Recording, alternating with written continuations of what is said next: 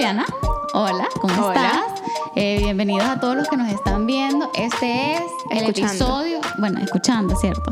El episodio 8, Ocho. de la temporada 2 de No sé nada. Así es. Y hoy te voy a preguntar directamente, si hubiera una canción que describiera cómo te sentías ahorita, ¿cuál fuera? Oye, uy. Mm. Estaba preparada para esto. Quiero que todo el mundo sepa que esto es una pregunta así fría. No, he no lo he pensado. Este. Y de ahora en adelante así hacer, porque hablamos mucha paz en el principio. Sí, no, y sí. así que, y, y engageen con nosotros. O sea, ustedes en su mente piensen, si hubiera una canción, si fuera tipo una película y es el, el, el, el, tipo soundtrack, Ajá, Este, de este momento. De, ese- de justo este momento. Em, cónchale, yo creo que para mí sería tipo algo chill. No sé, pero no sé exactamente qué. Tipo. Y, y no, no por las letras ni nada, sino por el mood en el que estoy. Sí. Tipo Sunday Best. Ah, andas, entonces. Ando, como- ando, ando chill chévere. Ajá, sí. no, no como punche punche chévere, sino chill chévere. Ajá. ¿Sabes? Porque es como siento, hoy es mi día libre, ¿me explico? O sea, y, y esta semana tengo una colección de días libres. O sea, Hoy fue un día que, aun cuando no es que dormí ni así, me desperté temprano, normal, tipo, salí, fue al gimnasio, súper chévere, y como que me vi con un amigo que tenía demasiado tiempo sin verme, y estaba en la casa así como que solo chileando. Entonces ha sido un día, un, un día, un día bien chill, o sea, como bien relajado. Está bien, está Sí. bien. ¿Y tú? Yo creo que pondría Adore You de Harry Styles. No solo porque la estaba escuchando recién, sino que igual, igual que vos, no por la letra, sino que por, por el mood. Ando como entre, entre sentida, pero también medio como como flow. Como flowy, Ajá, ajá, no bien. sé, tiene sentido. Así que, Bien. este, que por cierto, Harry Styles, o sea, me Oye, encanta Harry Styles. Su nuevo álbum, ok, ya voy, a, voy de una vez con una recomendación. Yo sé que van a haber muchas, creo que durante este Sí, episodio, sí. pero paréntesis rapidito, y esto, bueno, va a quedar en el record, pero no, no sé si te, te diste cuenta que ag- agregué una decoración a nuestro bookshelf. Sí. Este, la encontré ayer y dije, "Eh, se ve bonita. Sí. Este, pero X, continuemos. Eh, Harry Styles, re- recomendación, este es su, su último álbum, no recuerdo cómo se llama. Este, En el que está Watermelon Sugar. Ajá, exacto, como que y, y Adore You todas estas Ajá, canciones ajá. está muy bueno. Sí. Déjame Harry- solo rapidito buscar el nombre porque es muy, está muy, muy, Harry muy, muy Styles bueno. es uno de esos artistas que yo creo que puede get away with a lot. Sí. O sea, como que de cómo Fine se line viste, se llama. Fine lines, de cómo se viste y todo, pero muy bien. O sea, creo que creo que se graduó ya un poco de su de su etapa con One Direction. Y creo que honestamente de todos los como tipo One Directioners, digamos, es el único que lo, que lo ha logrado, que ha logrado graduarse de verdad. Por ¿Vos muchas razones. ¿Vos qué fuiste? Directioner o Believer? Believer, pero no lo sabía. Ok. Porque yo en, yo en esa época como que la, la- el auge, el apogeo, digamos, de One Direction y de Justin Bieber, tipo Justin Bieber, ¿cómo es que se llamaba el álbum que he morado? Sorry. Ah, no, el- no sé. No, no puedo No, su sorry, historial. no, sorry es Purpose. Ya a partir de Purpose Ah, no, es cierto. eh, de Baby, Baby, Baby. No, el que Ah. hubo hubo uno in between, entonces salió, donde salió Beauty and, the, Beauty and the Beat y ese. Oye, Beauty and the Beat, qué Eh, buena canción. Buenísima, esta sí cuál es ese álbum. Eh, Believe. Salió en 2012. Never Say Never. Ah, no, Under the Mistletoe fue el de Christmas. My Whole. My, My World 2.0. Este. Este. Ajá, ajá. Ah, eh, cu- cuando ese fue el apogeo de Somebody to Love, Baby, Stuck in the Moment, You Exacto. Smile, Run Away, como que ese, Ajá. que eso fue como más o menos al mismo tiempo One Direction, yo no escuchaba mucha música así. Ajá. Me parecía un poquito como que, ah, como, ¿sabes? No, no, no, no me sentía, no me daba nota, ¿sabes? Ajá, ajá. Pero ya ahorita, desde Purpose en adelante, o sea, Purpose y Changes, que son los dos que eran los últimos dos, Ajá. para mí los dos son dos obras maestras. Sí. O sea, yo amo a Justin Bieber. Sí. Amo a Justin Bieber. Hablando de Justin Bieber. Sí, hablemos de eso. Hablemos de Justin Bieber. Salió una noticia hoy. Bueno, a mí me llegó hoy, pero creo que fue hoy, ¿no? Que, él, Sí, que ya él respondió en el que hoy que estamos grabando, no hoy que sale el episodio, Hoy grabamos obviamente. lunes 22 de junio. Exacto. Entonces salió que él estaba respondiendo a unas acusaciones de, a- de sexual allegations y al parecer como que la persona que lo que lo Acusó. acusó eh, decía como que ah, fue tal fecha ese día que estaba en tal ciudad en tal hotel Ajá. y él como que de un solo fue que sí no porque yo andaba con esta persona y aquí están los recibos que yo nunca me quedé en este hotel y aquí está Y no sé qué y ta ta ta Perdón por interrumpirte, pero una, una de la- las cosas, una de las cosas que más me gustó de su respuesta fue que dijo que que hay muchas allegations out there como tipo hacia él y que nunca responde a eso, pero, porque, pero él siente que esta es muy seria porque sexual assault es algo muy serio. Sí. Y obviamente lo es y, lo, y- y Sí. lo, lo aplaudo por haber dicho eso y que after Sí. discussing with his wife, que Tan me, me, me mata el corazón en his team, él decidió como que tipo come forward and say something porque in- otherwise he wouldn't have. Sí, y yo creo que a mí me dejó dos cosas esa historia. Tres cosas. Una, me, me reforzó cuánto yo amo a Justin Bieber. 100%. me yo sí era believer, yo sí era believer, pero believer de closet porque me dejé llevar, ¿sabes? Uno de adolescentes estúpido. Y me dejé llevar porque es como que, ay, qué pena que me guste tanto Justin Bieber, pero al final, al final del día la gente siempre quería como que criticar, pero no podía haber una class party en la que saliera como que baby y hasta los niños como que por fregar, por molestar, era como que la cantaban, pero es como bien que te lo podés. Sí, todo el, mundo, se- todo el mundo se puede el when I was 13, I got my first Exactamente, o sea, como que O bueno, sea, pero de que a mí me encanta Justin Bieber, bueno, entonces esto me lo reforzó. Dos, eh, yo, siento, yo soy una persona, y vos me, me conoces, extremada y sumamente paranoica correcto. con dejar trails escritos de todo lo que quiero que después se encuentre. Lo que no, no. Uno tiene que ser muy inteligente al respecto. Yo eso de que it was an oral conversation, they told me over the phone. He confirmed verbally. Nada, Nada de eso, eso. no existe para mí, no existe. Y yo, obviamente, si voy que ser súper y la farmacia, ese tipo de cosas no pido recibo. Pero para cosas que sé que pueden como que ser, como que se puede volver algo, algún tipo de problema, obviamente no siempre tengo ese tipo de foresight, pero en general pido recibo. De cosas como, por ejemplo, hoy fui a renovar mi pasaporte y quiero recibo. Sí. De ese tipo de cosas. Contratos, guardo copia. O sea, Sí, sí, sí. Entonces, como que yo soy muy, muy así con, con ciertas cosas porque es que la gente es mala. La gente es mala, uno no sabe. Y no, digamos, no, la gente no es mala. La gente puede pasar por situaciones en su vida que lo hacen actuar de, en algún momento, ya sea desinformadamente o. eh, o como con alguna mala intención, por cualquier razón o motivo que la persona esté pasando en su vida, entonces uno siempre tiene que tener un backup, backup. de decir Sí. no. Mi pregunta en este momento es, y es lo que a mí me, me, me intriga, Te voy a decir por qué, perdón. Regresando un poco al episodio como dos que hicimos, que era de pet peeves, pero yo me puse súper profunda, que ya no eran pet Sí, peeves, era sí, como que, ajá. sí, sí, sí. Yo, no hay cosa que me moleste más en este mundo es que alguien cuestione mi integridad. Cuando yo sé cómo ha sido mi a mí, actuar. a mí también, a mí también eso me molesta Eso me demasiado. molesta, eso me molesta demasiado. demasiado. Entonces, tidbit, de- de- de- el episodio anterior andamos dando quick tips, dejen récord de todo. De, de todo. todo. Ajá. Este, pero lo que, lo que me, me pregunto, ¿no? Y mi- mi- lo que me intriga en este caso mucho Ajá. es, este, ¿qué pasó por la mente de esa niña? Mira, yo te voy a decir una O cosa. sea, ¿por, qué- ¿por qué? O sea, Justin Bieber está viviendo ahí su vida feliz con su esposa y sus, y sus, y sus gatos y su perro. Y, eh, o sea, estoy viendo videos de bailes de TikTok que son demasiado cuchi y los amo. Sí.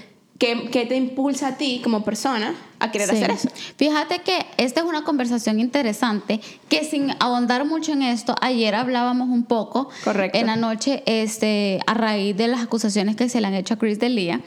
Siento, em, a mi parecer, que son dos casos bastante diferentes. Ah, sí, sí, sí, por supuesto. Pero, este, pero es que, y quiero decir esto con mucha cautela, no hay, no hay manera de decirlo. Obviamente, I'm aga- against abuse de cualquier modo. O sea, de adultos a niños, de hombres a mujeres, de mujeres a hombres, de gobiernos, ciudadanos. O sea, abuso de poder, abuso sexual, abuso psicológico, no. Pero hay veces que las personas están pasando por algo. O sea, y eso es lo que, eh, y por eso quiero hacer el disclaimer, y es como la conclusión que llegamos por medio de esta, de esta conversación que tuvimos. Ajá. El sistema, por así decirlo, bueno, para no sonar conspiranoide, nos ha fallado a todos. Ujú. ¿Me entendés? Y eso lleva a que personas, hombres, abusen de niñas menores, ha llevado a que personas busquen sugar daddies, ha buscado a que, ¿me entiendes? O sea, No que sugar daddies busquen sugar Oh, babies. exacto, o sea, como no estoy, no estoy haciendo ningún tipo de judgment call de que si tenés algo, algo psicológico, esto y lo otro, porque hay gente que te dice, no, yo estoy en toda mi facultad, tuve un buen childhood y todo, solo quiero hacer esto y cool. Pero en, hay casos en los que hay algo que, que en verdad no es up to me to say what it is, o sea, ya eso es como cuestión de, qué sé yo, de profesionales y sobre todo de Dios y del Espíritu Santo, como entiendes, como que eh, ver el corazón de las personas y saber por qué las lleva a hacer lo que hacen, pero es súper triste de que en verdad han habido muchos casos en la historia en las que este tipo de acusaciones son falsas y hay algo que está llevando a la persona a querer, ¿me entiendes? O sea, y a querer, perdón, como que en- eh, enjuiciar a alguien, ya sea como que, que quiere un payout, ¿me entiendes? O, o ajá, quiere un settlement que te dé easy money o lo que sea. O simple y sencillamente quieres tener tus 15 minutos de fama y tal. Pero es súper triste porque si algo que no es cierto, y ojo que no lo estoy defendiendo porque yo no creo que sea cierto, pero tampoco puedo meter las manos al fuego, sí me- Claro, pero- por nadie. Pero, eh, pero delegitimiza en caso de que fuera falso, ella o cualquier persona que haga cualquier tipo de acusación falsa, o sea, delegitimiza como que algo a lo que en verdad queremos, como que bring awareness, que es como que to stop every form of abuse, ¿me Claro, entiendes? claro. La ver- y la verdad es que sí, y delegitimiza un montón de claims. Y, si- y siento que. sí, o sea, lo, lo que yo no entiendo es como, es como es que vivimos en una era tan tan fútil en cierta manera y como tan everything can become viral so quickly pero como como o sea gana viralidad muy rápido pero también pierde importancia muy rápido sea Sí. lo que quiero decir Sí. porque porque we only have so much attention y, Sí. y, y eso es o sea se, se nota como que por ejemplo con todo lo que ha pasado en las redes sociales lo que hemos estado viendo y lo que hablamos la última vez como con how much, how much can you care about things. Sí. o sea por muchísimo tiempo las redes sociales fueron Black Lives Matter y todo eso y de repente como que Yemen y de repente ahorita la gente como que normal como que la gente we only have so much attention for certain things por muchas razones. Uno, Sí. porque, porque la gente no es, o sea, we're, we're not going as deep as we used to en, en como problemas y cosas del mundo. No. Pero también, porque, o sea, porque como que la gente piensa que con nada más hacer un post ellos han hecho suficiente cuando la verdad es que no. O sea, me explico, como que infórmate y así, ya se lo hablamos, pueden ir a escucharlo si no lo han escuchado. Y también porque porque es overwhelming, o sea, hay Sí. demasiada información. Es Eso como súper que, abrumante. Exacto, entonces por, por- es- esas son como tipo la- las razones por las cuales como quizás las cosas se, se pi- pierden vir- viralidad, pero también vivimos en una época en la que cualquier persona puede hacer cualquier claim y, y la gente lo toma de face value. Claro, ¿Me y explico? lo que averiguan si es verdad o no, o sea, ya dañaste la reputación de otra persona. Claro.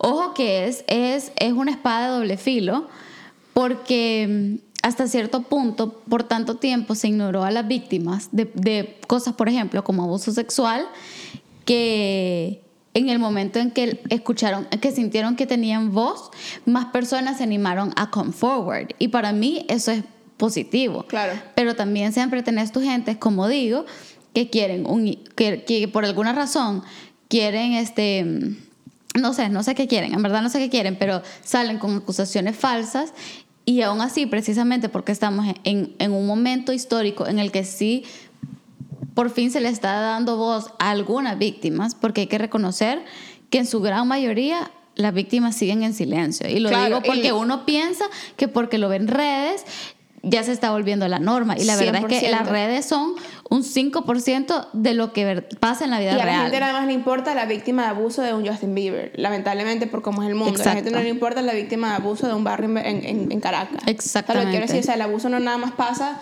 Obviamente, obviamente se, se ve quote unquote, o sea, eh, big air quotes peor cuando es una persona de poder, porque la persona de poder está ejerciendo su poder sobre, sobre la otra persona como Claro. y, dinero y todo ese tipo de cosas en that place, o sea, solamente se ve peor. Sí. Pero el abuso pasa y sigue pasando en todas partes del mundo. En todas y no, partes. Y no es necesariamente... Y la, y la gran mayoría, el 99.9% de casos pasan abajo del radar. Correctamente, exacto. Eso es como que es, es lo que es lo que como más Sí, lo que más molesta, porque como tipo uno le quiere dar una voz a esas personas Sí. y personas como que salen a hacer como que claims falsos como que no no no, Sí. no están ayudando a la causa de darles voz. Exacto. ¿Sabes? Exacto.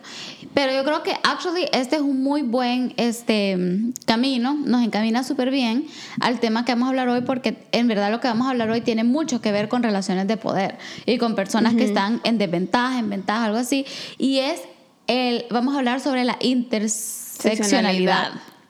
Intersectionality, que es un término que desde un año, desde unos años para acá está ganando muchísima atracción a pesar de que es un hecho, de- es un hecho, es un término que de hecho se, se estableció como en los 80, si no me equivoco, por una profesora de leyes que se llama Kimberly Crenshaw.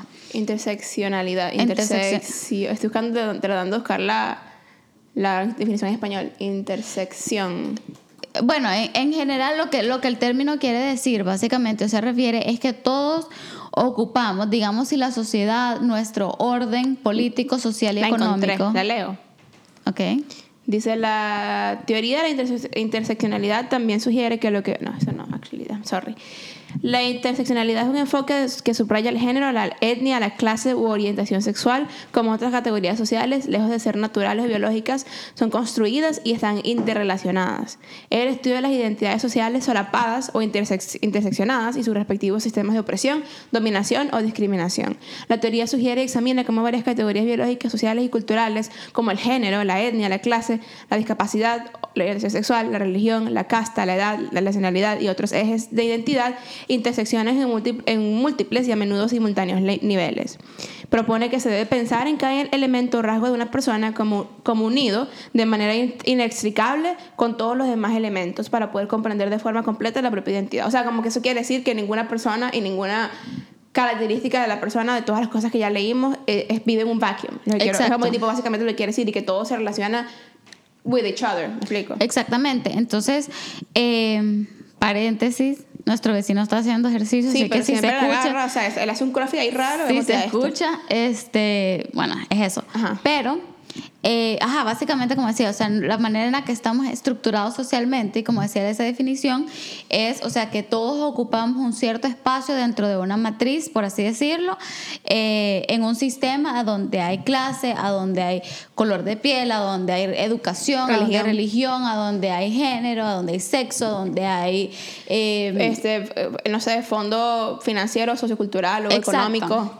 Entonces, hay, nacionalidades. Entonces, todo ese tipo de cosas te ponen en ventaja o desventaja dependiendo de qué espacio ocupes en esa matriz vis a vis. O sea, otras personas que ocupan otro espacio. Por ejemplo, yo soy una mujer, eso me pone en desventaja vis a vis un hombre. Pero soy de tez Me blanca. encanta que uses la palabra Isabi. Demasiado nerdo, me fascina. Ajá. Pero soy de tez blanca, lo cual me pone en ventaja frente a una persona Como yo, por de ejemplo. color. O una persona mucho más oscura que yo. O una persona más oscura, sí, puede Ajá. ser una persona negra, una persona, este, sí, solo como que, no sé, tri- tri- trigueña, Trigueña. bronceada, no sé, Ajá. ajá.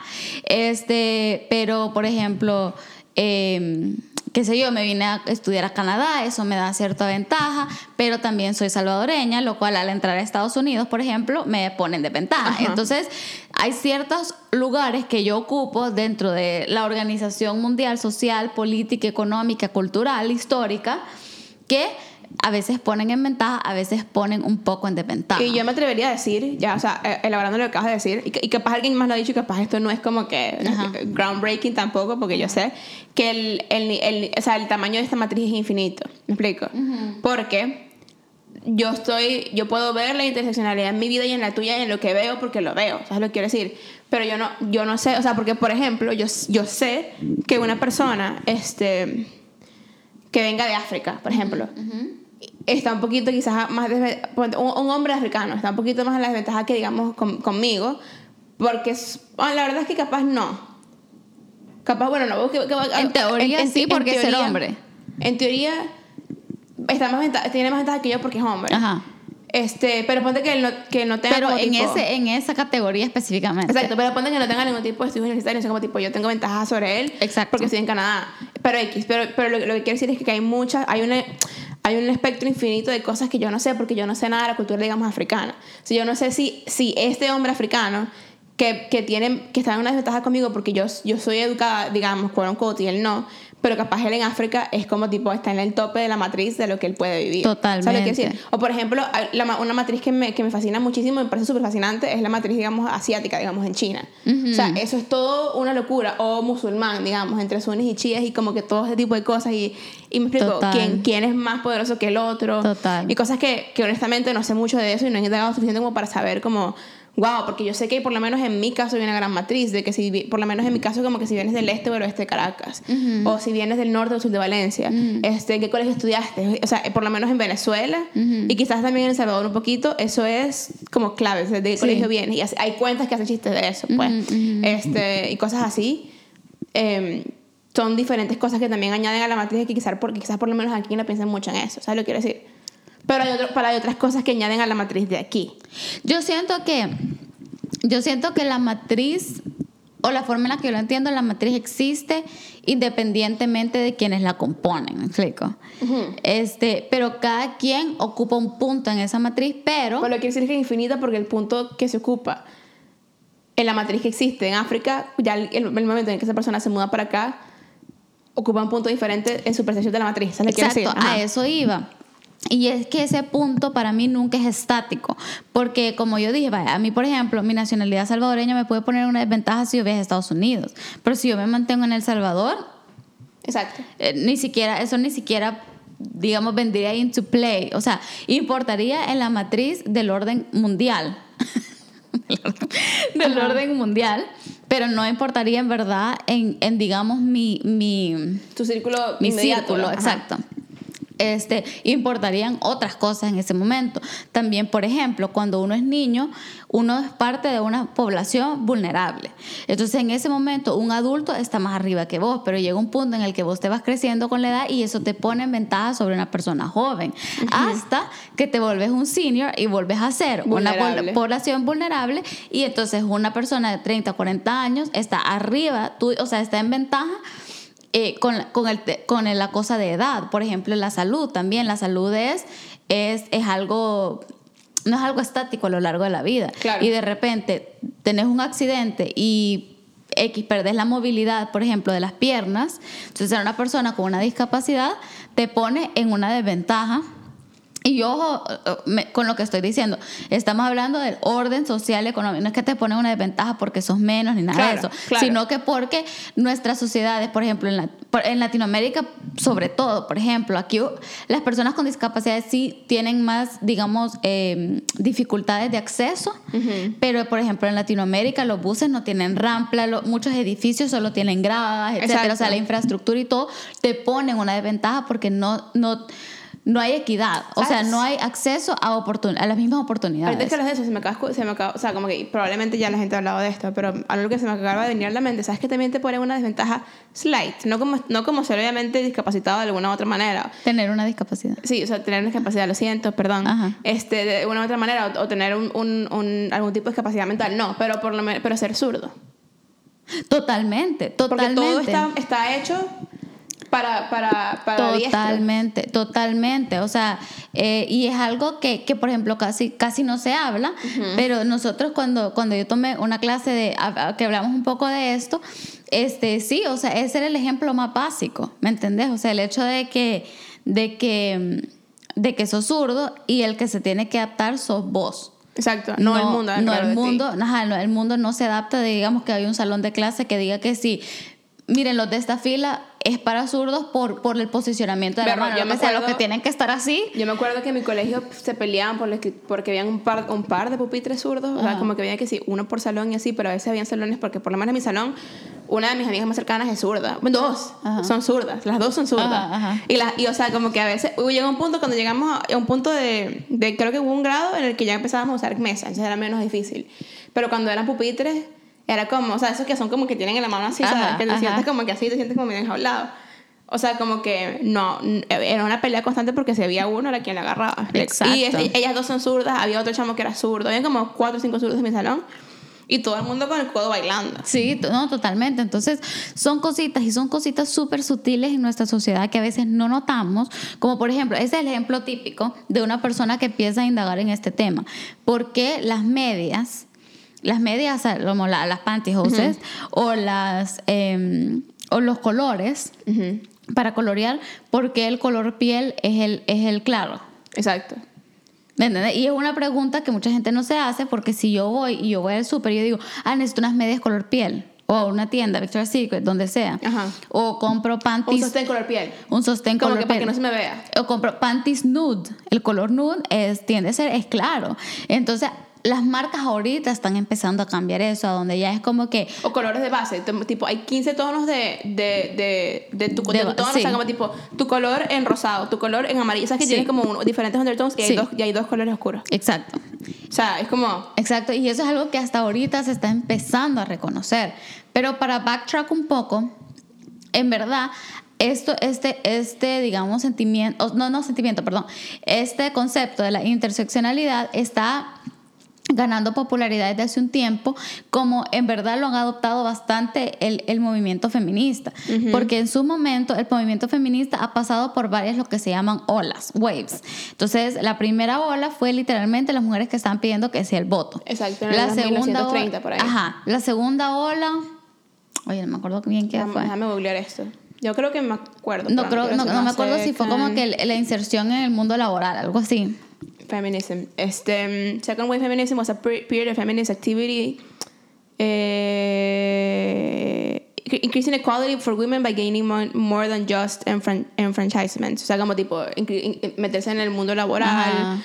Y otras cosas. Ajá, como de que ahí, eh, ajá, el tercero ya incluyó, creo que como ya, aspectos de reproducción. rapidito, se- second- the second wave slogan era the personal is political. Identified women's cultural and political inequalities as, as inextricably linked and encourage women to understand how their personal lives reflect the sexist power structure. Como de toda la ¿Está vaina en español? Este, que la segunda hueva, la segunda hueva, la segunda Ola. Era que los personajes era político y se identificó eh, las, ine- o sea, Inequidades. el- las inequidades culturales y políticas de la mujer como estaban, estaban este, juntadas, digamos, con, el, con, los, con los rollos sexistas. Pues. Y eso era toda la vaina del sexismo y de cómo, tipo, por ser hombre tenías más poder. O sea, como, tipo, o sea, las mujeres se empezaron a dar cuenta. Y, y yo me imagino que ser mujer en esa época debe haber sido demasiado difícil. Sobre todo porque, o sea, y, y lo es todavía, Sí. pero, pero, pero we've come a long way, ¿sabes lo que quiero decir? Sí, sí. Como que ser mujer en esa época haber sido muy difícil porque tú estás... Hay mujeres que literalmente estaban bien enlightened porque no veían nada diferente. Sí. O sea, para ellos como tipo ser, quedarse en la casa y cocinar era normal. Sí. Y, no, y no hay nada malo con eso. Pero es como la habilidad de no, de no, de no neces- o sea, si quieres hacer algo más que no sea eso, tener la habilidad de Es hacerlo. tener la opción, exacto, Exacto. es Entonces, creo, la que, creo que opción. la primera, la primera ola fue el, el voto, la segunda ola fue, ola fue de- la segunda ola. ola, la segunda ola fue, de- fue adopción Ajá. y la tercera ola. Ajá, ajá. No me acuerdo.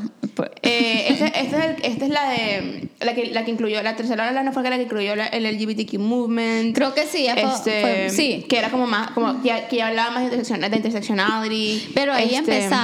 Ahorita, bueno, la, la, verdad la que- tercera ola es medio La verdad es que esto es un poco de debate, porque hay gente que dice que seguimos en la tercera ola y gente que ya dice que es estamos la en fourth. cuarta. estamos en fourth Es debate. ah, es debate Ajá.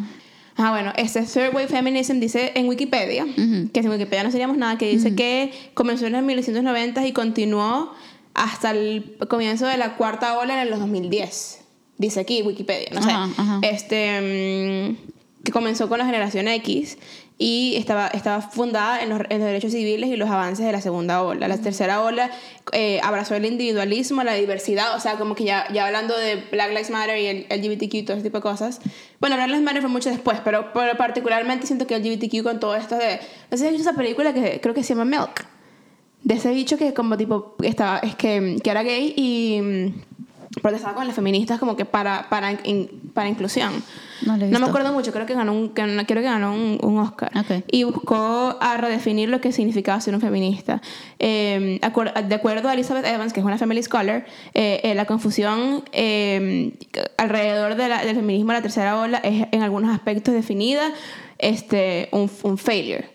Porque, porque ha habido mucha confusión y también porque estaba muy manchada, ¿sabes? Por, por como extremistas. Pero te dejas elaborar.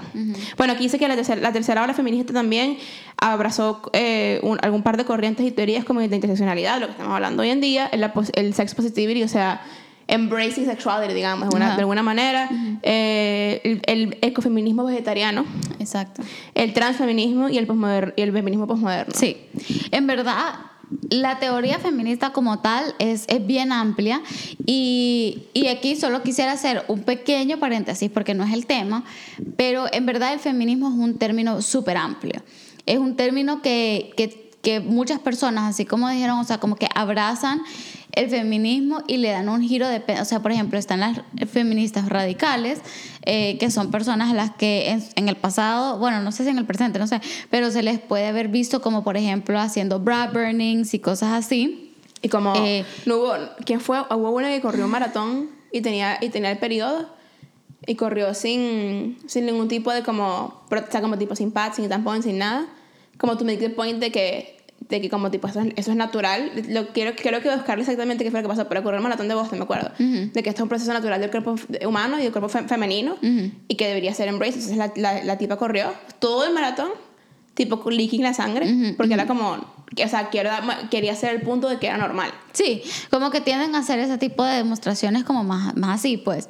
No sé si eso necesariamente sería radicado, o sea, no sé, no hay, no hay líneas como que concretas, pero normalmente las radicales tienen, tienden a ser las que más, digamos, se asemejan a la imagen eh, caricaturesca que la gente tiene de las feministas de ser como que las que odian a los hombres y no sé qué y no La- las, y esto lo voy a decir con, todo con todo el odio que le tengo al término a las quote unquote feminazis.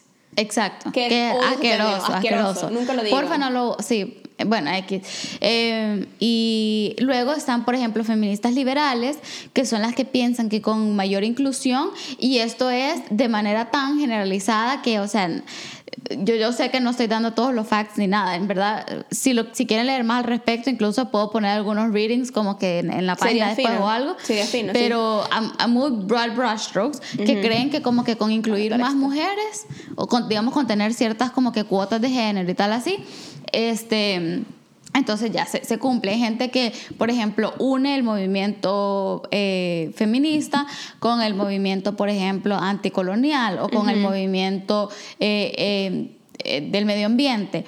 Las feministas posmodernas es como que juntan la teoría del posmodernismo con el, con el feminismo. Entonces, están la- las feministas constru- constructivi- constructivistas, este, que definitivamente son las que promo- pro- han promovido más la idea de el género como una construcción social, etcétera. Que son como las que. No sé si te hablaste de esto una vez. Creo que te hablaste de esto una vez. De la- del constructivismo, sí, porque yo soy súper Sí, constructivista. no, sí, tú eres bien constructivista, pero de la clase a la que yo entré, en tu, tu clase de Poly 260, que yo entré a esa clase como que tú, tú venías tarde por X y razón, tú estás haciendo, algún, estás haciendo una vuelta, estás, Ajá. estás en una diligencia, me Ajá, acuerdo. ajá. Y yo entré antes que tú, porque yo me metí en sus clases de, de política porque me encantan estos temas, solamente que no tenía la capacidad de créditos en mi carrera para poder Para tomarlas, fotos, fotos clases, pero me encantaba, me encantan todavía estos temas. fotos, no entendí que, que vi la cámara.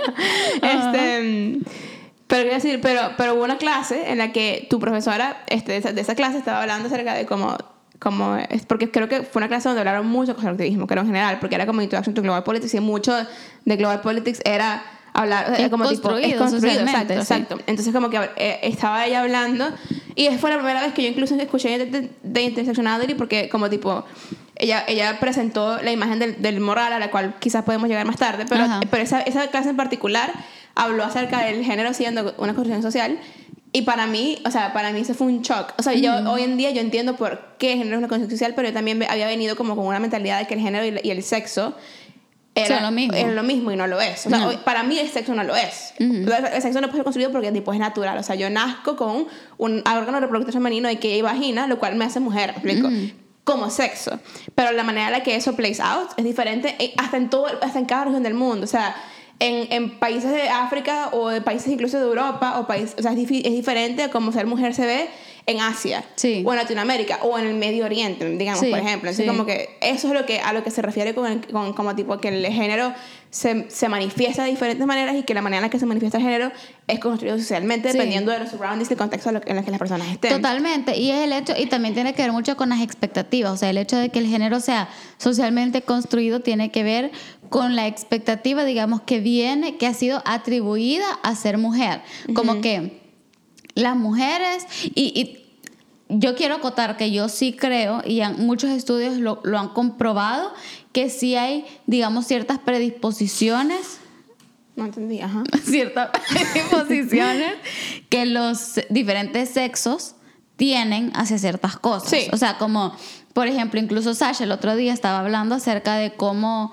no sé si estaba hablando de Fit Nine o qué, pero de cómo iba a, a, a ser diferente en un hombre o una mujer porque tenemos diferente como metabolismo, Claro, etcétera. claro. Ah, no, estaba hablando de que hay mujeres que dicen que no les gusta hacer pesas porque se van a hacer como muy musculosas y ahí dice como, no, No. es imposible que te vuelvas así a menos que te tomes cosas que te hagan eh, como que crecer tu cuerpo, algo así. Claro, porque tenemos hormonas y los cuerpos funcionan de diferentes Es que los maneras. cuerpos funcionan de diferentes maneras, entonces eso no quiere decir que en ningún momento, por ejemplo, si un hombre tiene como digamos la, pro- la propensidad a desarrollar un músculo más grande o a tener mayor fuerza física, no por eso que ha sido la justificación que se ha, usta- se ha usado históricamente para prohibir que las mujeres estén como en la policía o en el, en el army y cosas así, lo cual creo que ya muchas mujeres que han, han served han demostrado que, que Para no, nada, pues que ajá. para nada. Eh, pero el caso, lo, lo, lo que ha hecho, pero ajá, entonces regresando a la construcción social es el hecho de que, de que se le atribuyen ciertas cosas a ciertos sexos que llevan a... Que, que hasta un cierto punto han llevado a la masculinidad tóxica y que, y, ajá, 100%. y que han llevado a la desigualdad de género porque de alguna manera Y a se- la opresión. y a la opresión porque se le ha visto la- al, al sexo femenino como el sexo débil entonces por ejemplo y, y Y como eso que- es 100% construido. y 100% construido porque nada a priori, o sea, cuando nace un bebé, si, si por, e- hagan de caso que son, no voy a decir Adán y Eva, sino que estamos en Elon Musk logra su cometido de, De llevarnos a Marte, a, Mar- a Marte. Marte, a marzo. la, que- la que regresa a marzo. A no, Marte. no, ya regresar a marzo, ya no, No, por favor. De- Logra su cometido de llevarnos a Marte. Entonces todos vamos con el mismo trajecito. ¿Me entendés? Así, tal cual una distopia. Todos usamos, and- andamos con el mismo trajecito Ojo con espacial. esa teoría, ojo con esa teoría distópica porque puede ser. No, es que Cuidado. ese hombre me da demasiado miedo. Que el día me Cuidado. escuché su, su, su entrevista con, con Joe Rogan y quedé, o sea, quedé con los sesos volados, pero ese es tema para otro día. Ah, entonces, y nos vamos y tal. Hay que reconstruir la sociedad. Y nace este bebé intacto. Voy a pintar un escenario súper oscuro, pero bear with me. Ajá. Ah, de hecho, es- se parece un poco al- a la trama de Orbiter 9. De hecho, la película de Alex González es Ok. más o menos tal cual lo que voy a escribir. Nace un bebé, pero los papás mueren. Ajá. Entonces, ese bebé tiene que crecer y reconstruir esa sociedad. Ajá. Digamos que nacen, for argument's sake, dos bebés de dos diferentes padres, una es mujer y uno es el otro, Ajá, para repoblar. Esa persona no tiene ningún tipo de conocimiento de cómo se operaba aquí en la Tierra, no sabe ningún tipo de prejuicio, no sabe de profesiones, no sabe de nada. Ajá. Ese bebé no vendría con este set de expectativas que ya vienen cuando uno nace de un cierto sexo. Correcto. Como que no, no, lo, no lo vestirías de azul, digamos. No lo vestirían Digamos de que azul. usa un niño, no lo vestirían de azul. No lo vestirían de azul. A la niña no la vestirían de rosado. Eh, nada dictaminaría que la niña tiene que ser que sí, enfermera y el niño va a ser el doctor. Exacto. ¿Me entendés? O que ella no podría ser ingeniera de la nave espacial. O que él no podría quedarse en la casa cuidando a sus futuros bebés. O él, o él es el janitor de la nave espacial. Exacto. Ajá. O sea, como que nada, no habría nada a priori que les informara a ellos cómo ellos van a vivir siendo quien son en su, en su sexo, si se tiene sentido. Exacto, ajá. Entonces, pero nosotros, no, no, obviamente, no nacimos en, en Marte, no nacimos en un vacuum, y desde el momento que nosotros, nuestros papás les dijeron, it's a girl, it's a boy, ya eso venía con un set de Por expectativas eso es que todos los de cómo tenía que ser. son rosaditos. Exacto. O sea, como que eh, eh, hay unas expectativas como que... Pero el, el caso Y por es... eso a las niñas se les regala Barbie, por eso a las niñas se les regalan muñecas, por eso a las niñas se les preguntan qué quieres estudiar, por eso incluso en lugares como Canadá el porciento de ingenieras mujeres es, por ejemplo, 30% más bajo de los hombres. Wow. En Canadá, estamos hablando del primer mundo. Sí, estamos hablando del primer mundo que es quote unquote como progresista. Exactamente. Este, y está mucho mejor que yo, yo hablo con muchos de mis compañeros, mis compañeras que son mis amigas del colegio, que son ingenieras y como son las únicas tres Exacto. de un montón. Exacto. Este, pero el caso es con todo esto, es que la primera vez que yo escuché eso, yo estaba en, en shock. shock, ajá. Porque yo, porque como que siento que, y, y, y por eso digo que debe haber sido tan heavy ser mujer en los 50, 60, cuando todo esto estaba como tipo surgiendo, digamos. Porque para mí era como que si hubieran prendido un bombillo en mi cerebro, en una parte de mi cerebro que estaba sucia, y estaba tratando de como tipo fire. ¿Sabes lo que quiero decir? Como, como que había mucho polvo. Y yo estaba así como, no, esto no puede ser cierto, apágate, apágate, apágate, apágate. Y después tuve que empezar a lidiar. Y no, y no es nada malo, pues siento que eso está informado mucho también por mi, por mi, por mi, trasfondo religioso, que no es lo mismo que de fe. Sino porque mi, mi, fe, yo creo en Dios y eso no quiere decir que lo que estoy diciendo sea menos, menos, menos correcto, eso lo quiere decir. Pero mi trasfondo de religión, o sea, lo que la religión me vitamina, la religión de, uno, de una u otra manera enables o, o, facilita la construcción de, de ciertos tipos de patrones que por X y razón y por el, por el colonialismo y por todas las cosas que han pasado en el pasado, son los patrones en que terminamos creyendo, ¿me explico? en, el mundo, en el mundo occidental, porque, porque si vas para, para el Middle East o para, o para Asia o para África, donde tienen un set de, de creencias religiosas diferentes, que, que pretty much también determinan su behavior, porque por ejemplo, los musulmanes tienen diferentes como que behaviors que pueden o no ser machistas o lo que sea, pero bajo su set de religión. Y es muy diferente a lo que, a lo que el cristianismo, como digamos, de, de conquista, le enseñó a los indígenas cuando fueron a conquistar. ¿Sabes lo que quiero decir? Yo siento que como digo, mucho de esto estaba determinado por mi, por mi set de, de, de no quiero decir valores porque no eran valores, de conocimientos religiosos que me han informado de mi año 1 a mi año 19 o 18 cuando, me, cuando escuché eso. Exacto. Pero después cuando escuché eso fue como tipo, esto no puede ser. Y, y siento que tuve que ser, y esto, y creo que ya, ya como, está, ya en este punto, minuto 40 de la conversación, como que está bueno como también llevarlo a este punto un poquito más práctico, porque me, me hizo también querer indagar en mí misma y pensar, o sea, sí, es una construcción social. Sí, este, yo no soy la más femenina de las mujeres, pero siempre, siempre tuve eso como un burden sobre mí, como tipo, y no es por nada, y eso hasta me ayudó a encontrar mi propia feminidad. Digo, como tipo, ¿cómo es, es, ser femenina con lo que yo sé y lo que quiero? Porque yo no soy de vestidos y yo no soy de tacones como quizás tú sí. ¿Me explico? Y esas son como tipo, mar, o sea, como que eh, eh, lo, lo, más, eh, digamos, ¿cuál es la palabra? Estereotípico de una mujer. Que grandes zarcillos, tacones como lo más superficial nivel 1. El pues, nivel 1, exacto. Y yo no, yo no soy, yo no ando, yo tengo un par de tacones y eso es todo lo que tengo, pues porque son negros y a veces uno, uno lo necesita, pues, o sea, porque así es el mundo. Pero no soy así de andar con mucha falda, yo soy de una falda larga, tipo, tipo soy, de, soy de cosas largas, soy de, de, de cosas más deportivas, me, me encanta una chaqueta de jean, me encanta una bomber jacket, me encantan unos zapatos deportivos bien bonitos. Y yo he aprendido, creo que eh, incluso aprender como tipo a cómo se veía mi, todo el, el, saco de cosas que yo, con las que yo traía y mi propia performance, digamos, como una mujer latina, este, de color un poco más oscuro, con el pelo oscuro, los ojos oscuros, de Venezuela, pero también soy española, entonces eso también me da un poquito más de poder, pero vivo en Canadá, pero me explico, todo, todo ese tipo de cosas que se conectan entre sí y haber pasado por ese proceso, digamos, después de vivir esa clase, que capaz, creo que ahorita me estoy dando cuenta que fue mucho más transformativa de lo que yo le di crédito en ese momento, me hizo entender, ok, cómo me veo como mujer. Y a partir de ahí como que empecé a vestirme diferente, a own my own femininity de la manera en la que yo la quería perform. O sea, mis zapatos bonitos, mis Nikes me encantan.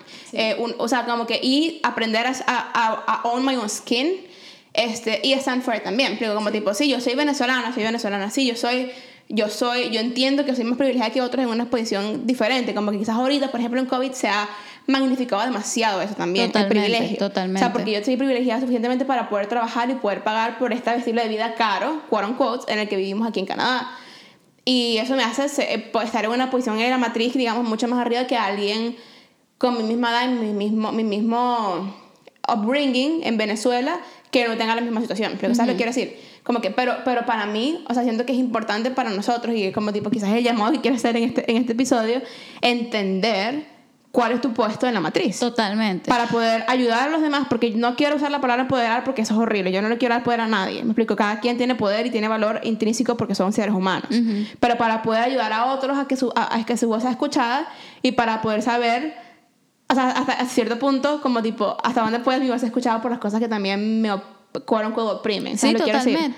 Totalmente. Y yo creo que al final ese, ese era el, el, el, bottom line o el propósito de hablar de algo así. O sea, es porque el hecho de que más que ser un buzzword, porque ese es el problema, cuando ya un, un término es, es regreso a las espadas de doble filo. Algo como la interseccionalidad fue un término que se empezó a ocupar dentro de círculos académicos, pero parte de la crítica del mundo académico siempre ha sido su elitismo. Exacto. Pero después... Que, que también es otro punto de la matriz. Que también es otro punto de la matriz. Pero luego se, se populariza y especialmente hoy en día en las redes sociales, entonces ya todo el mundo lo empieza a tirar hasta el punto que quizás puede llegar a perder su valor. Claro. Entonces como que... Y vaya, por ejemplo, eh, un ejemplo, regresando un poco al tema que hablábamos de Justin Bieber al principio para conectar un poco las ideas, por ejemplo, ¿por qué a ella, sea verdad o no, se le escucha más? Porque es una niña blanca. ¿Me entendés? Si es una mujer, eso la pone la desventaja y definitivamente renders her o la, la pone en una posición vulnerable a, mayor incidencia, digamos, de, de, acoso sexual. Porque aunque obviamente acoso sexual en hombres, y lo quiero recalcar, y es un problema muy invisibilizado, porque existe, Claro. este, pero porque se le escucha a ella.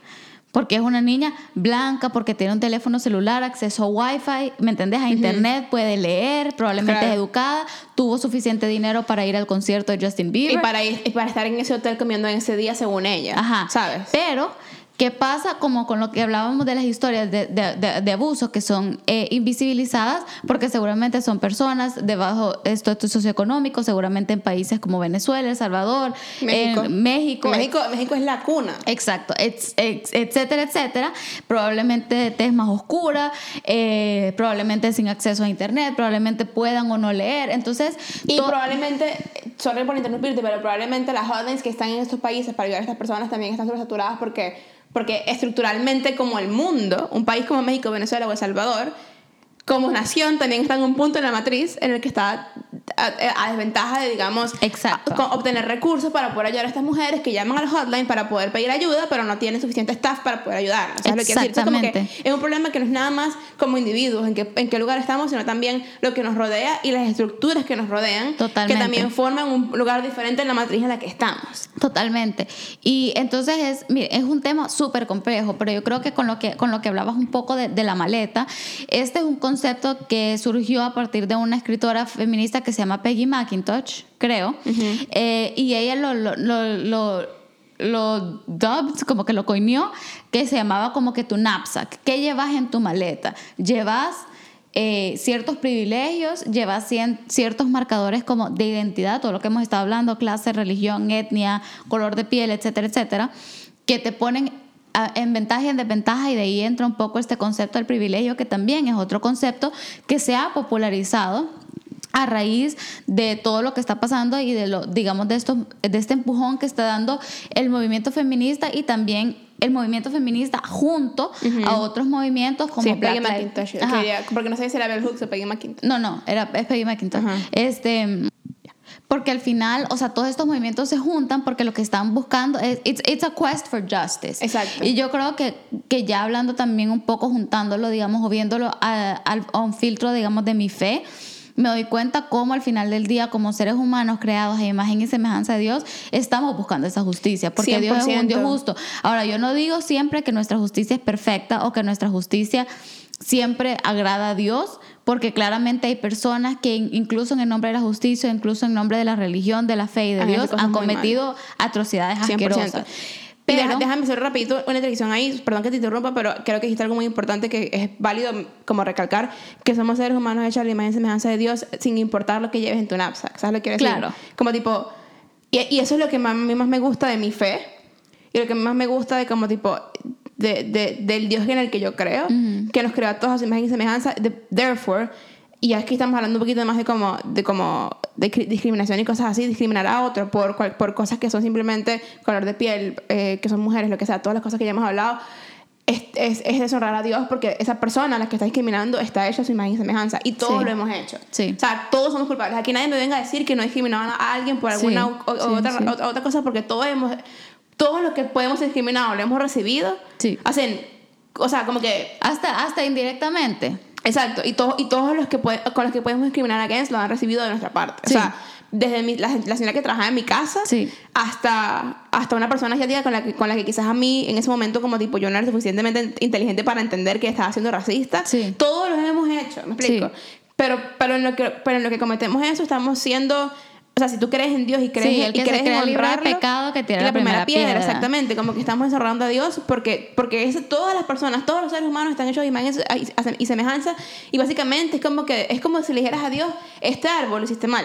Exacto. Y es, y es impensable. Y por eso es que, por ejemplo, el- los, los movimientos como de white supremacy, que esto es un súper paréntesis, pero que se hacen llamar cristianos, a mí me molestan profundamente, Exacto. porque no puedes llamarte cristiano y al mismo tiempo con tus acciones y con tu discriminación estar menospreciando algo que hizo a su imagen y semejanza al el Dios que vos decís adorar. Claro, Y- claro. Y, y, ah, con- con- hablando un poco de esto y juntándolo con los white supremacists y el tema, es porque, digamos, dentro de toda esta matriz, el ser que se coloca o que hemos colocado por medio de la reiteración de estos sistemas por siglos y milenios es el hombre blanco con po- poder adquisitivo, cristiano, heterosexual, educado, Heterosexual cisgender, es cisgender, importante. ajá, educado, eh, con papá y mamá, con X, no sé, o sea, Eh, que, que con hijos.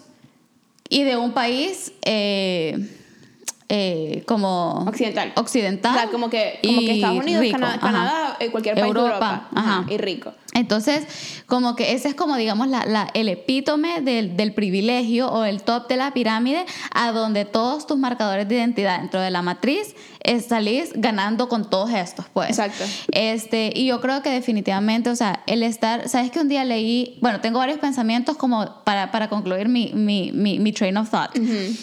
Eh, el otro día estaba leyendo el libro de Eclesiastés, que es mi libro favorito en la Biblia. Si nunca lo han leído y sean cristianos o no cristianos, en verdad se los recomiendo muchísimo. Es un libro de los, de los libros más profundos que yo he leído, no solo dentro de la Biblia, o sea, como que en, En la vida. Sí, sí, estoy de acuerdo. Este, habla mucho acerca de- del sentido de la vida, del propósito, de, de cómo vivir, pero no, no en un paso un, dos, tres. O sea, mucha gente que dice, el cristianismo es un li- list of things of to do and not to do. No. Ándale, Eclesiastés. ¿Sabes qué? Incluso me atrevería a decir, en el Eclesiastés, pero también perealo con los, los proverbios y te decir por qué. Pienso que los proverbios y Eclesiastés son como tipo, los dos enseñan a vivir en dos etapas diferentes de Salomón. Tipo, los proverbios Salomón estaba young and hungry. Sí. Eclesiastés los proverbios, pues, Salomón estaba Ya más tired. viejo, sí. Pero bueno, en, en, en particular, estaba Ah. leyendo Eclesiastes el otro Ajá. día y hay, hay un versículo que me llamó tanto la atención que decía, como que, es súper parafraseando porque no me acuerdo de las palabras, pero era como que entre más conocimiento, más es el grief, como más es, ¿cómo se dice? Como el, el luto, el dolor, dolor. ajá. Y en- es verdad, porque entre más no, no hay, uno, no hay peor ciego el que no quiere ver. Y hay un, hay un dicho en inglés que dice, ignorance is bliss. Exacto. La ignorancia es Felicidad. es felicidad. Si tú quieres vivir tranquilo, sin que nada te moleste y ni te, te das por enterado de del- ajá, de, los malos de, de los males del mundo, no te enteres. Si no lees, si no aprendes, no te vas a dar cuenta de lo profundamente roto que está nuestro mundo y Exacto. entonces nada te va a producir tristeza y vos podés vivir en tu, en tu burbuja feliz y contento y cool.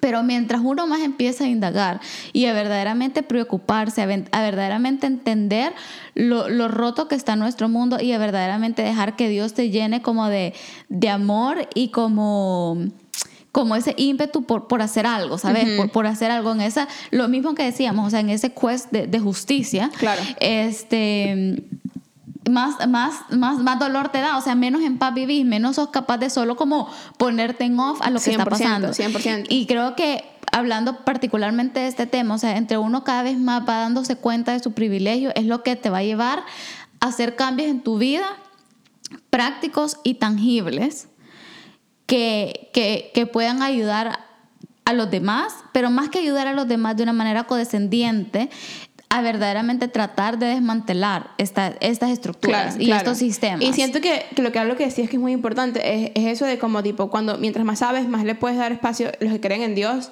O sea, yo personalmente es algo que, que trato de hacer, darle más espacio a Dios para que Dios te dé más de su amor. Exacto. Mi, mi pastor dice muchas veces como tipo, cada vez que va a predicar, y es algo que yo admiro mucho de él, él dice que como cada vez que va a predicar, él le pide a Dios que le dé más amor y que, o sea, que dice, God, please share your, up- your love up, blood upon my heart. O sea, como tipo, eso es lo que siempre dice, y yo lo he escuchado muchas veces, y es literal, Dios, por favor, lléname de amor en mi corazón Sí. para poder para poder empatizar con el otro. ¿Sabes Sí. lo que quiero decir? Y, y creo que última, últimamente... y- Porque por naturaleza somos egoístas. O sea, Sí. yo me quiero, yo quiero vivir mi vida tranquila, a mí no me Exacto, molesta. exacto.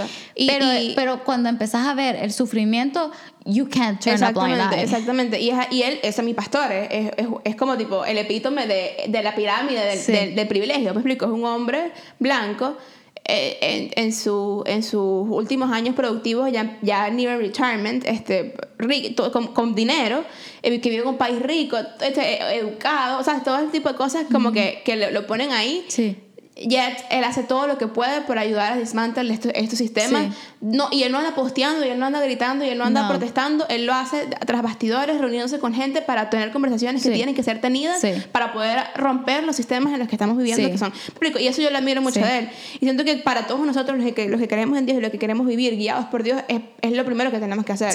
Porque, porque como seres humanos estamos estamos por la misma pecado original, como lo quieras llamar, estamos predispuestos a no ser así, ¿me Sí, explico? sí. Pero, pero pedirle la, pedir que No, Dios y que nuestra cultura sobreexalta el no ser así. Correcto. Porque al mismo tiempo que nos están lanzando una noticia acerca de Black Lives Matter, nos están lanzando la promoción de Sephora de dos por uno. Cómprate y un iPhone. Cómprate un iPhone. Cómprate un iPhone que está, que está, que está, que, que lo sepas o no lo sepas, está ayudando a- o, o, digamos contribuyendo a un problema en el Congo donde la gente se está matando, pero nadie habla de eso. Sí. Y do it your way y conseguir lo que vos querás y vos sos lo más importante. You do you. Si alguien no te gusta, mutealo. Si algún, alguien no te dice lo que quieras escuchar, dale un follow.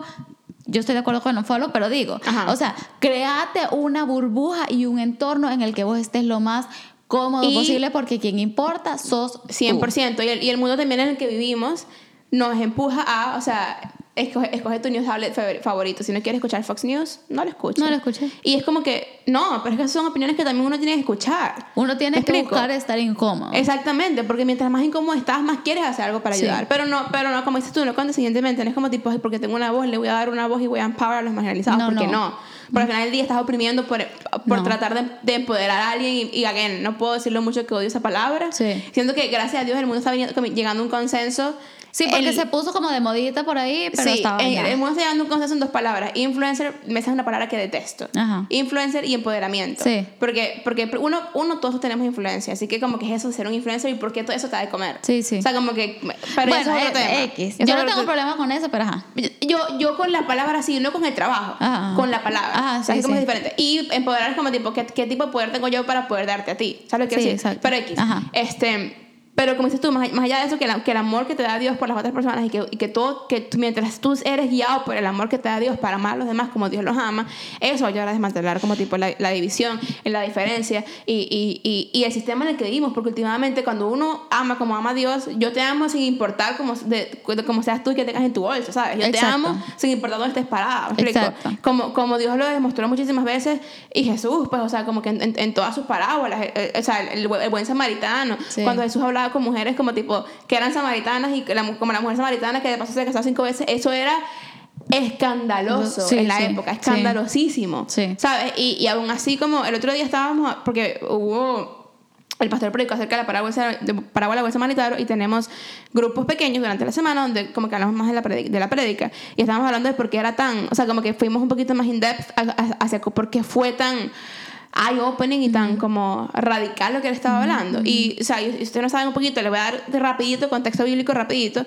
Eh, los judíos ortodoxos de la Biblia, si tocaba a una persona que estaba sangrando o, o estaba mal o estaba enferma, se o sea, pasaban a hacer ceremonia unclean.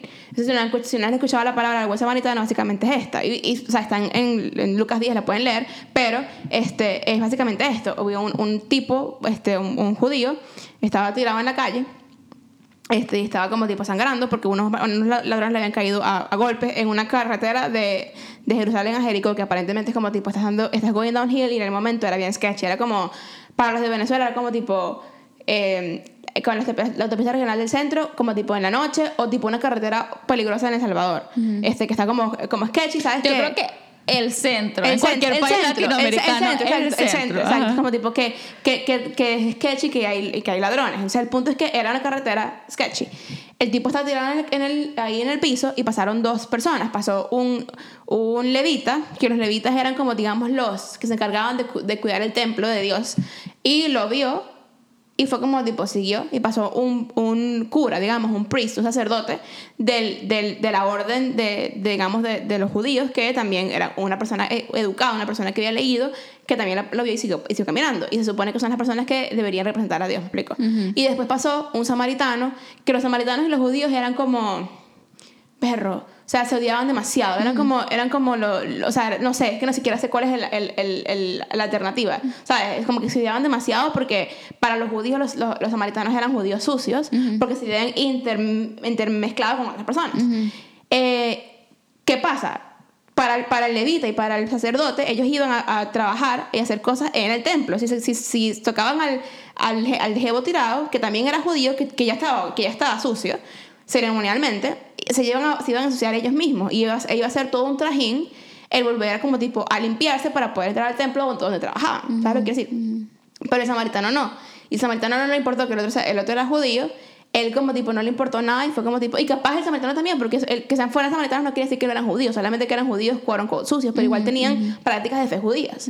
Pero igual como que él decidió ensuciarse ceremonialmente y tocar al judío, que era, que era lo que más ellos odiaban, y, lleva, y sanarlo, limpiar las heridas, o sea, llevarlo a un, a un hotel o a un motel o como sea, a una posada y, y pagarle al dueño de la posada y como lo que, lo que sea que, to, tome, lo que sea que tarde, él se va a quedar aquí y le mostró amor y lo ayudó como tipo a pararse, ¿sabes lo que quiero decir? Y, y o sea, para mí es radical, ¿me explico? Y, y últimamente es como que, siento que como, como cristianos es como deberíamos actuar. O sea, ante todo esto de como como la posición que cada persona ocupa en este mundo. Es como no importa, ¿sabes? Sí, no, no podemos ser, no podemos ser indiferentes. Exactamente, últimamente todos deberíamos amar y, y, y actuar desde, desde ese amor que es literal. Y es muy difícil. ¿no? Yo, y yo no digo que yo lo hago, yo muchas veces no lo hago, explico, porque somos again, seres humanos que tendemos a ser bien Egoísta. egoístas y bien como greedy y bien como soy yo primero, ¿sabes? Pero, pero es, es como deberíamos actuar, pues, ¿sabes? Como que con, eh, con esa, partiendo de ese amor que Dios nos ha dado con lo que, debería, que le deberíamos demostrar al resto del mundo. Sí, no, totalmente. O sea, como que siento que cuando... Sí, o sea, y creo que aquí le voy a hablar directamente a, a personas que sí se identifican como, como creyentes, ya sean católicos, cristianos, este... ¿saben? O sea, no podemos ser indiferentes. Es como que uno, incluso la religión hoy se ha, se ha vuelto bien al gusto del consumidor. Sí. Y no está bien, porque Para entonces nada. somos como ese, ese levita y ese sacerdote que supuestamente representaba a Dios y solo pasamos por la par viendo el sufrimiento ajeno. Exacto. Y, y, y sí, yo tampoco definitivamente lo hago perfecto, pero últimamente he estado escuchando muchas prédicas que me han hecho reflexionar acerca de eso. Pero creo, que, creo que lo otro que iba a decir, que, ajá, entonces con lo que, que había leído de Eclesiastés, eh, entre más... cono- Uy, sorry, Sí, ¿no? gran tangente. Entre, entre más uno como que aprende, más es el sufrimiento, pero no es un sufrimiento como por, por porque "Ay, yo me quiero quedar llorando en mi casa porque oh, todos los males del mundo, sino que ojalá es algo que lleve a, a la acción. Claro. Pero también a otra cosa. Y aquí estoy, mi cerebro está agarrando un poquito de, todos la- de todas las cosas que como que he leído o visto este, este últimamente. Y creo que hemos hablado bastante acerca de, mm, o ya hemos mencionado, no es que hemos hablado bastante, acerca de este famoso debate entre agente y estructura, que Sí. básicamente están estos sistemas o estructuras globales, de nuevo, sociales, políticas, económicas, históricas, culturales, que hacen que unas personas estén arriba, abajo, pri- privilegiadas, oprimidas, etcétera. Eh, pero hay, ¿cómo se llama? Mm, Pero siempre está un poco de debate de como que, ok, bueno, pero ¿qué tanto define esa estructura quién yo soy y cómo actúo? ¿O qué tanto tengo, la que tengo el poder para escoger yo? Y eh, hace poco vi el, el documental de Michelle Obama, Becoming, en, en Netflix. y- Increíble, otra sí, recomendación recomendación, sí. Y ella como que cuando está hablando con las niñas en una escuela que va a visitar, les dice como que sí, pero yo no quiero que ustedes se definan como hay, porque entonces yo soy una niña eh, afroamericana, entonces pobrecita yo, o latina, pobrecita yo, no sé qué. Estén ustedes salir adelante, estén ustedes, no sé qué, estén ustedes. Y me llegó bastante ese mensaje porque como personas que en algún momento experimentamos algún tipo de desventaja por nuestra nacionalidad o lo que sea, es muy fácil quedarse en la mentalidad de víctima. Y sí, eh, la estructura y el sistema está en, en, en contra de la mujer, en contra de las personas indígenas, en contra de las personas con De los discapacidad. BIPOC. ¿Ah? De los BIPOC. Ajá, exacto, o sea, como que está en contra, pero al mismo tiempo como Los, que... eh, Black BIPOC stands for, ya lo habíamos definido, pero Black and Indigenous People of Color. Ajá, ajá. Entonces como Black que... Indigenous People Color como tipo los- las, personas, las personas negras, las personas indígenas y uno que no es blanco. Ajá, personas de color. Ajá. Entonces, em, también me llegó bastante su mensaje porque es como, sí, o sea, eh, sí es- existen esas estructuras, pero no te puedes quedar con la mentalidad solo de víctima y, Claro. y, y hacer algo. Entonces, como que siento que, que eso fue bien cool y, y es parte de, digamos, lo que esta conversación muchas veces también me trae a la mente. Sí. Es como que sí, esos sistemas existen, pero también hay que tomar, digamos, hay que actuar en nuestra agencia como individuos para precisamente que estos sistemas y estructuras cambien. Pues. Claro, claro, yo, yo estoy muy de acuerdo, yo estoy muy de acuerdo. Yo para mí, para mí, yo, yo, no, yo no he experimentado, y no puedo, o sea, no puedo mentir a decir que he experimentado demasiado racismo, lo que sea, como, o como clasismo, cosas así, porque la verdad es que la verdad es que la verdad, la verdad no, es así mal.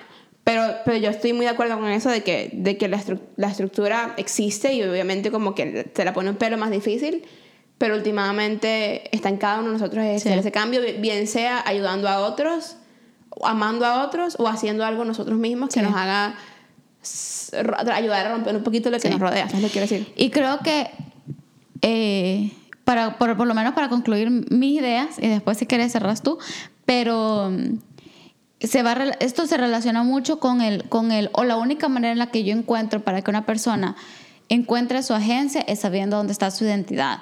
Y esto se relaciona mucho eh, con el último post de A Thought a Minutes que posteamos la semana pasada. Bueno, hoy es lunes, lo vamos a postear, pero en el momento que salga el que episodio salga esto, ya va a estar posteado. ajá. Acerca de la identidad.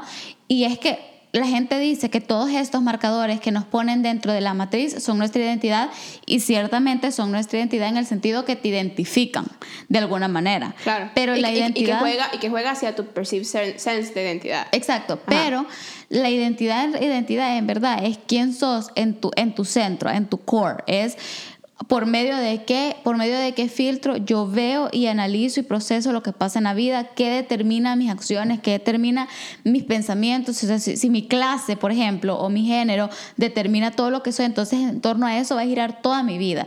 Y para algunas personas es así y cool. Pero en lo personal, a mí no me gustaría que ninguna de estas cosas determine mi vida porque, como dije, muchas de estas cosas están en flux. O sea, ¿qué si mi identidad estar, está en, en quién soy laboralmente o profesionalmente y de repente pierdo mi trabajo? Entonces me quedo totalmente perdido, sin sentido, sin dirección. Y parte para mí de ganar mi agencia y poder navegar estas estructuras es saber quién soy. Por ejemplo, 100%. ahorita me, co- me corté el pelo, para los que han visto los clips o lo que sea, o me siguen en Instagram, no es, no es, eh, ya no es eh, sorpresa. ¿Y qué pasa? Con eso ha venido un cierto set de expectativas de lo que es la feminidad, por la cual personas, incluso en mi propia familia, me, cri- me criticaron por hacer. Pero ¿qué pasa? Si yo estoy segura en quién es mi identidad, no es que no duele ni nada, porque pues obviamente Claro, uno es humano. si uno es humano, pero entonces eso no me va a raro, eso no me va a hacer cambiar, eso no me va a hacer cuestionarme quién soy, porque yo sé quién soy. Eso no lo va a determinar una forma en la que yo me visto, en la que yo me veo, si me caso, si no me caso, si desempeño esta profesión, si no la desempeño, si tengo hijos, si no, sino que en mi core voy a estar segura de quién soy. Y es muy difícil llegar a ese lugar. Pero, Pero no es la- imposible. pero no es imposible y es la única forma en la que yo voy a poder navegar estas estructuras buscar desmantelarla, buscar esa justicia sin perderme en el camino y sin que un pequeño desbalance en mi, en mi, en mi matriz eh, me, me, me, me deje completamente perdida. Sí, siento que para, para cerrar yo también, un- y, y, o sea, estoy 100% de acuerdo con todo lo que vas a decir. Y yo, bueno, yo creo que yo te- ya, ya yo te he dado las gracias en record, pero una de las cosas que a mí me, me ha ayudado personalmente como tipo a quote unquote navegar la matriz, navegar la matriz de estructura con- en la que vivimos y como quote unquote desmantelar mis propias digamos, limitantes que están alrededor de mí es saber mi identidad y tú me has ayudado mucho como tipo a encontrar eso, pues porque tú eres una persona que yo, una cosa que miro mucho de ti es que tú, tú has estado muy segura de ti misma desde que te conozco, me explico, hay un momento, porque todos tenemos momentos de, de, de inseguridad, todos tenemos momentos en, en los que como tipo flaqueamos, digamos, en nuestra identidad, o, o, o we, eh, permitimos como que, a que voces entren en nuestra mente, Sí. que, nos, que nos mueven un poquito como tipo en el, el piso, y obviamente, para poder ent- entender tu identidad, lo que dije eh, al principio fue, eh, o sea, como que es importante saber dónde te paras con todo esto, porque eso también informa, aun cuando no define tu identidad, La la, informa. informa. O sea, el ser mujer obviamente me informa, el ser cristiana me informa muchísimo, porque para mí el set de valores en los cuales como tipo yo me muevo. El ser latina me informa porque fue como crecí, etcétera, como que todo te informa. Este, eh, es muy importante eso. Una de las cosas que a mí me ha ayudado, porque capaz ustedes pregunten, ajá, pero ¿cómo se hace eso?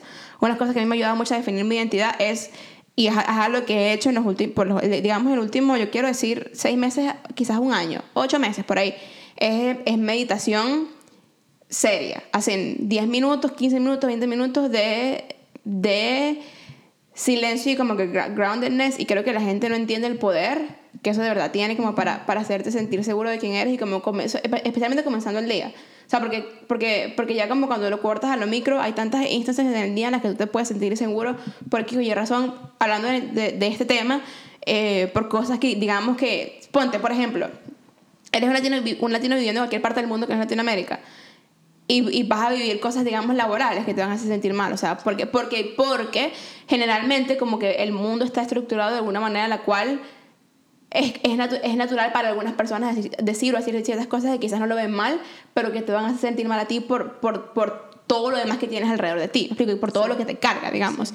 Pero cuando tú tomas tiempo en la mañana para como ground yourself. Para mí, mi identidad está muy basada en lo que Dios dice de mí, por ejemplo. Y eso es algo que me ha informado. Dios dice que yo, yo, yo tengo como tipo una lista de versículos que de la Biblia que en los que Dios habla de sus hijos y para mí eso son como tipo cosas en las que I go through en mi meditación y, y escojo uno y como tipo por ejemplo hoy en la mañana fue eh, Dios no me ha dado un espíritu de temor sino de amor este poder de mí para mí y, y, y, suena trillado pero me lo repito no porque yo, yo sienta que Dios me deba nada porque yo sé que es por gracia pero eso me ayuda a vivir en esa gracia que Dios me ha dado, ¿sabes lo que quiero decir?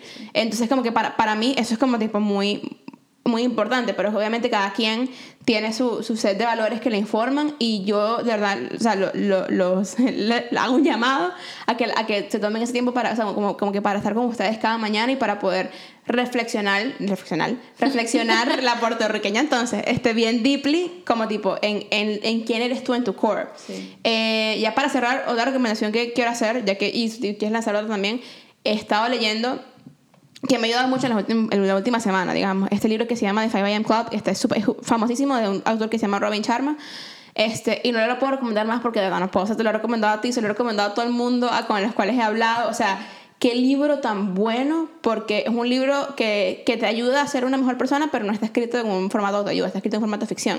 Entonces es bien, es bien cool porque yo personalmente saco mucho más de él de lo que sacara un libro de siete pasos para una vida mejor. ¿Sabes? Como que es mucho más como conversacional y yo siento que soy parte de la conversación. Sí. Y siento que, porque a mí esto me enseña mucho, o sea, yo aprendo mucho cada vez que hablamos así, ¿me explico? Sí, sí, sí. Y, y siento que leer un libro que está escrito en ese formato, con muchas verdades que uno tiene que sacar, es como que mucho más fácil para mí como ponerme en esa conversación y decir, conchale, esto lo puedo aplicar, ¿sabes? Uh -huh. Entonces, in increíble, este, lo, yo lo compré en Kindle como por 11 dólares, así que está en Kindle, no sé si está en español, pero revisaré, este, pero muy, buena, muy buen libro como que para ayudar también, la premisa es, del libro es como tipo, todo lo que puedes ganar para pararte temprano y hacer ejercicio temprano, meditar temprano y, y, y crecer temprano uh -huh. para que el resto de tu día whatever comes your way, tú puedes estar grounded en quién eres. ¿Me explico? Sí. Yo para mi recomendación de hoy voy a dejar un libro que leí hace muchísimo tiempo, pero se relaciona demasiado con lo que estamos hablando. Es un libro de Neil Anderson que se llama Who, Who I Am in Christ. Ok. Sí. Bueno. Bueno, con eso lo dejamos. Un sí, episodio um, extensísimo. Largo, pero, pero informativo y, y de verdad Esperamos que, que lo disfruten y que Sí. lo, les prompt pensamiento. Y, y vamos a vamos a vamos a postear en la semana este un, también como quizás podemos hacer tipo bien sea en historias o en post post como un par de lecturas que ah, mira e, esta niña aquí ha leído mucho al respecto porque su carrera también como que tipo se lo pidió me explico Ajá, sí. y porque es un tema interesante la verdad como Sí, que has sí. leído mucho más que yo por ejemplo pero pero de como lecturas digamos eh, que, que pueden hacer o videos que pueden ver cómo es que se llama esta hay una que hizo una TED Talk que también vimos en esa clase no me acuerdo bueno X este que, puede, que pueden ver como para también informarse más Sí. al respecto Sí. Bueno, los dejamos con eso. Esperamos que lo hayan disfrutado, que tengan una excelente semana y nos escuchamos la próxima semana. Bye. Bye.